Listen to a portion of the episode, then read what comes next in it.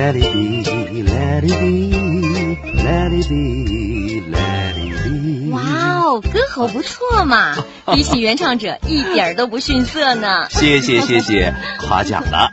Andy 哥哥，你在哼谁的歌啊？哦，这是披头士的歌啊。披头士，嗯，他是谁呀、他是很有名的歌星吗？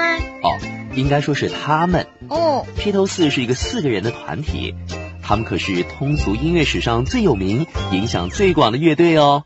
在六零年代的时候啊，他们的歌声风靡了全世界呢。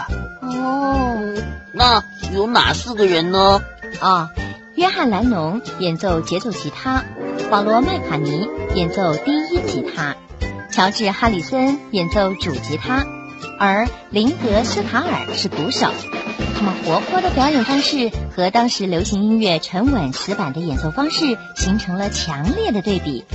而披头士会这么受到大家的喜爱啊，主要归功于约翰·兰农和保罗·麦卡尼的歌曲创作才能。使他们的音乐一直到现在还是影响着许多的音乐家呢。可是 Cindy，你知道吗？最刚开始的时候，鼓手并不是林格斯塔尔，而是彼得贝斯特哦。啊，真的啊？嗯哎，这我倒没有听说过哎。哇，也有 Cindy 姐姐不知道的事啊。这些成员呢，都出生在英国的利物浦港。五零年代末期，他们都在不同的摇滚乐团表演。在一九六零到一九六一年间呢，约翰·保罗·乔治和第一任鼓手彼得在德国汉堡港的明星俱乐部表演。在这里呢，他们学到了很多有关现场表演的知识。回到英国之后，披头士定期在利物浦的卡文俱乐部演奏。一直到一九六二年，他们的经理布莱恩·艾波斯坦用林格斯塔尔来代替贝斯特担任鼓手。嗯，那披头士的成名曲是什么呢？哎，这我就知道喽。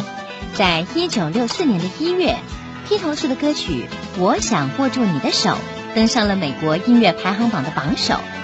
在那个时候的语言中啊，多了一个新词汇，叫做“披头四热”。无论他们走到哪儿，都有成千上万的歌迷为他们欢呼。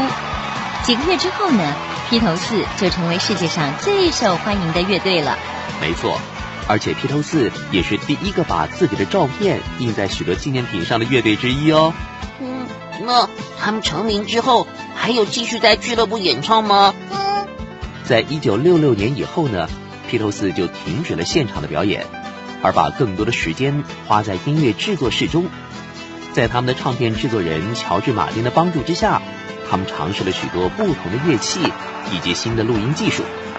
而一九六七年的唱片《佩伯军士的寂寞的心》俱乐部乐队，就是他们运用了磁带剪接和多轨录音的技术，花了几个月的时间才录制完成的创作杰作哦。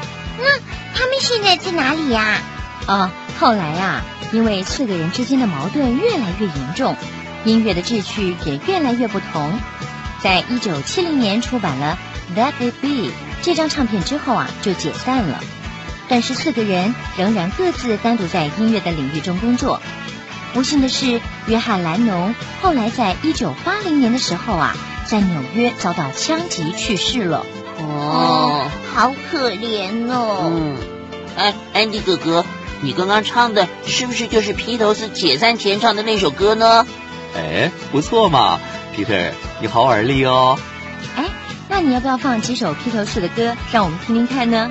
哎呀，何必放唱片呢？听我唱不就好了吗？嗯，我们还是先听听看原来的曲子长得什么样子好了，免得安迪哥哥乱唱，我们都不知道，还以为他唱的很棒呢。哦，嗯